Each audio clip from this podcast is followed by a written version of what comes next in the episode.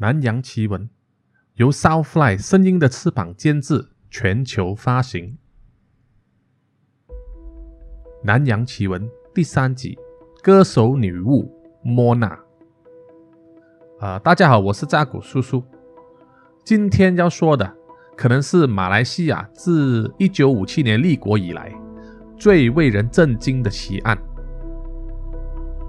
莫娜原名为 Masna Ismail。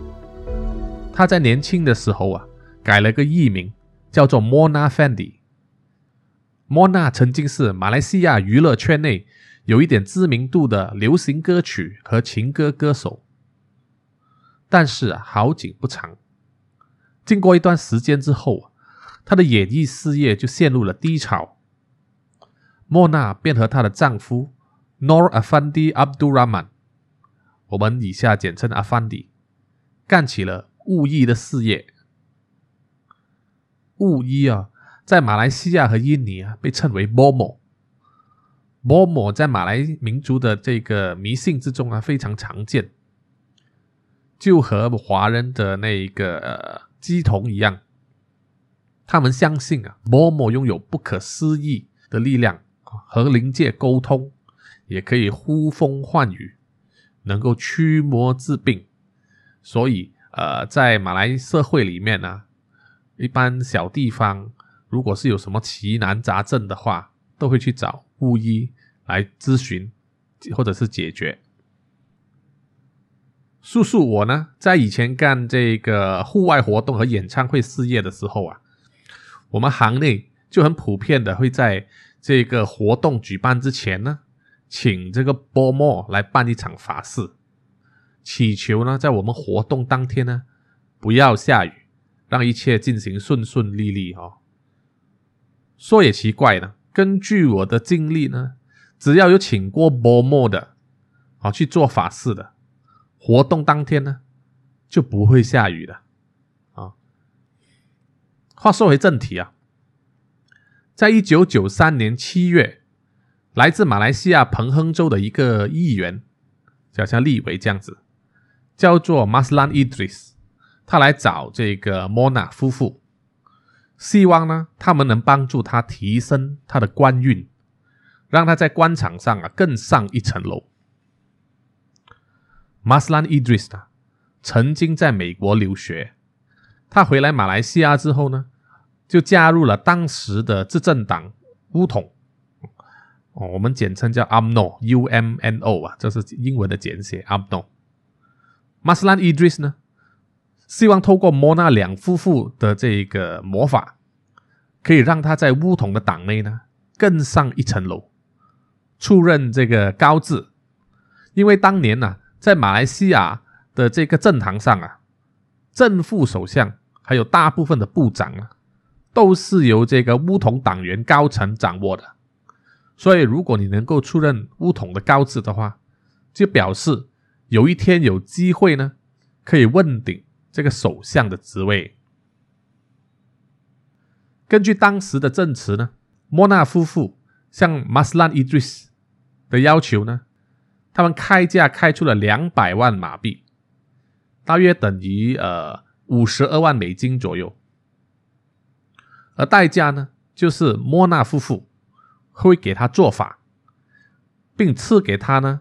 有法力的一只神奇的拐杖，一个护身符，可以供呃，就是提高这个人员。还有一顶呢，据说是呃前印尼总统苏哈多所拥有的这个双国帽啊，双国帽就是马来传统的帽子，黑色圆圆的那一种。马斯朗听了，想了一下，就答应了这个条件，并承诺说他先支付三十万马币。还有给莫纳夫妇呢十张这个土地的契约啊，这个地契啊作为抵押。那么他保证呢，在法事完成，然后看到有成效之后呢，就支付剩余的尾款。之后，于一九九三年七月二号，马斯兰呢就去了吉隆坡的好几家银行，分别的提领了大约三十万的马币的现金。这一个啊，也是马斯兰啊，在被报案失踪之后呢，最后的行踪。根据法庭的报告呢，事发当日估计是发生在一九九三年七月二日晚上十点。事发地点是在彭亨州一个小镇叫做 Don 啊，这边的一个乡村叫做 Gumbong Bras 啊，这个小乡村里面，这个是莫娜的老家，呃，离吉隆坡呢大约一百三十公里远。这个莫娜的老家呢，边际呃不算小。啊，莫娜她有时会回来这个老家住，平常呢，她都是和她的丈夫住在吉隆坡。这个老家里面住着她一位助手，叫做朱莱米。呃，朱莱米平时呢，就是呃睡在一个工人房，是在莫娜老家的宅院外面。啊，平时朱莱米就负责打理呀、打扫、清洁，维持他的老家。当然，也可能协助他做法。根据莫娜的助手朱莱密的口供，在做法的现场呢，莫娜和阿凡迪叫这个马斯兰啊，先闭上眼睛躺在地上，说啊，一旦他们开始做法之后呢，就会有很多钱从上面掉下来。这个马斯兰呢，他也相信他们的说法。就躺在这个地上啊，然后闭上眼睛，等待这个钱从上面掉下来。结果掉下来的却是一只斧头。朱莱米呢，用斧头把马斯兰的头砍下来，然后莫纳夫妇和他们的助手朱莱米三人合力呢，就将这个马斯兰的尸体。切割成为十八块不同大小啊的尸块，一部分的这个躯体呢，还被剥了皮。分尸之后啊，这三个人就把这个马斯兰的尸体呢，埋在一个废弃的呃水泥排水洞里面，上面呢再用水泥来封口。他们干下了这个非常惊人的事件之后呢？接下来的几个礼拜，莫纳夫妇呢就开启了这个疯狂购物的扫货模式，在吉隆坡一带呢购买名贵的东西啊，他们买了一一部新的马赛蒂二八零，名贵的手机一人一部，还有金银首饰啊、珠宝啊、电器啊，还有家具等等。莫娜呢，甚至还在七月十五日的时候。去做了这个美容拉皮手术，啊，把她的皮肤拉了，看起来更年轻。那么说起来，这个案件如何被破解呢？结果啊，天网恢恢啊，疏而不漏。七月十三号的时候，朱莱米呢，因为拥有毒品，在洞这个小村呢，被警察拘捕。然后呢，就把他转转移到了另外一个小镇，叫劳务这个小镇的警察局。七月十八号，因为马斯兰已经失踪了两个星期，他的家人呢就在乌统党员的陪同下呢，一起去警察局报案。因为是政治人物的关系，警察呢非常的紧张，那么开始四处调查，并且开始盘问所有。有嫌疑的犯人。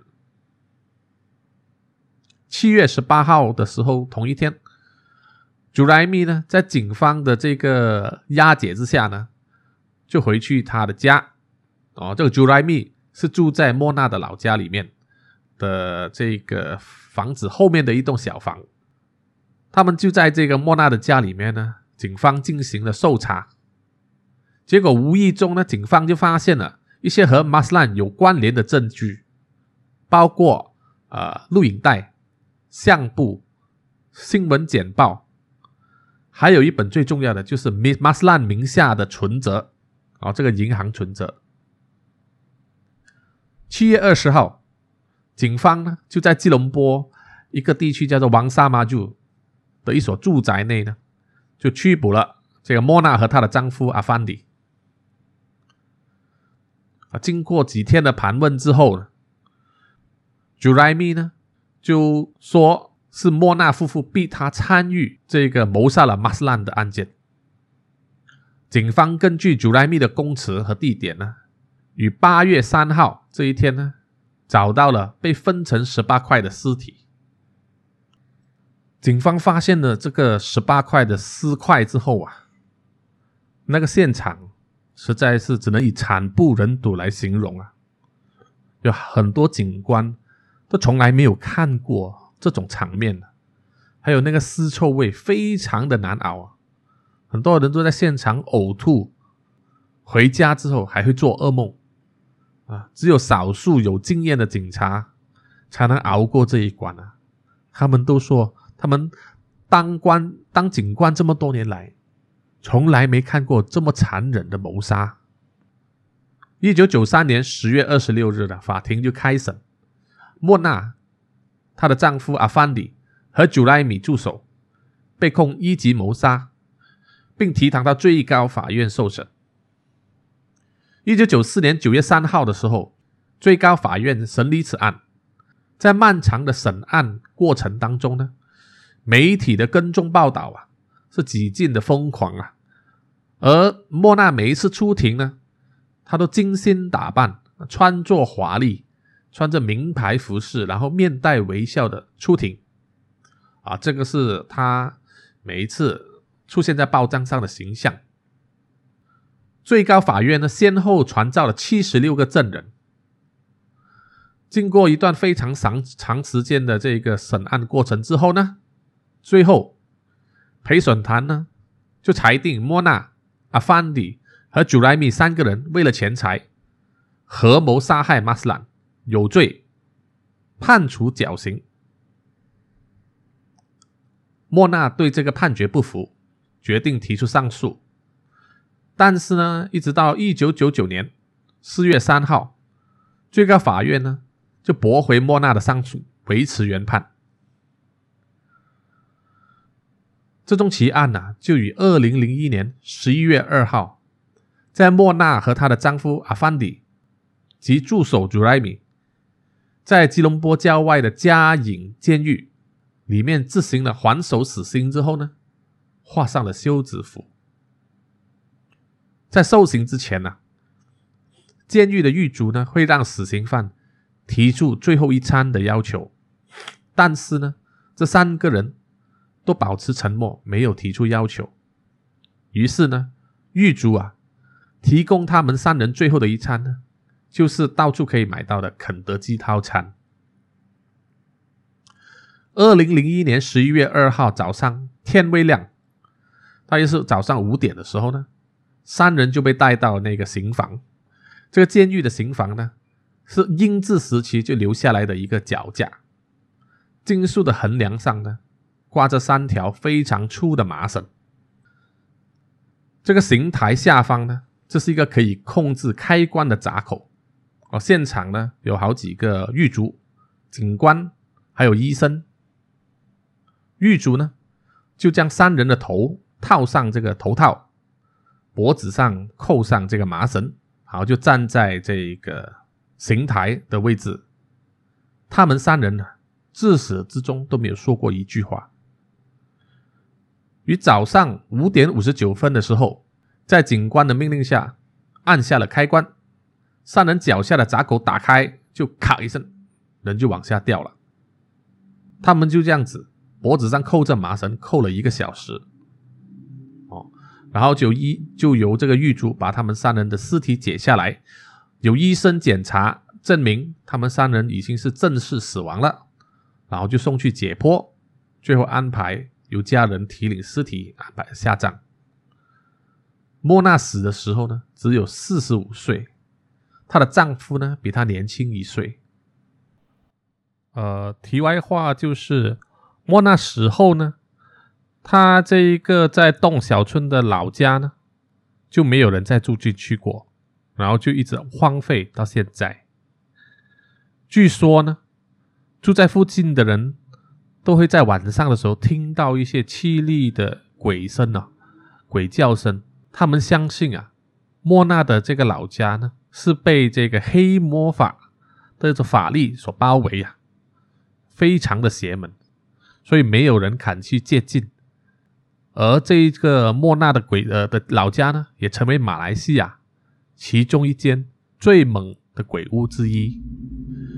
这一个奇案呢，真的是告诉我们，为了钱呐，有些人真的是什么都事情都能干得出来。第二呢，就是通过这种法术做法来求取呃功名的这种方法，其实是完全不被鼓励的，因为太危险，而且也有很多。呃，冒险的成分啊，赌博的成分在，所以奉劝大家哦，千万不要迷信啊，也不要贪财，因为最终你可能要赔上一条性命。好了，这一回就到这里为止，下一回我会为大家说说关于新加坡的一个都市传奇哈，那下回见，拜拜。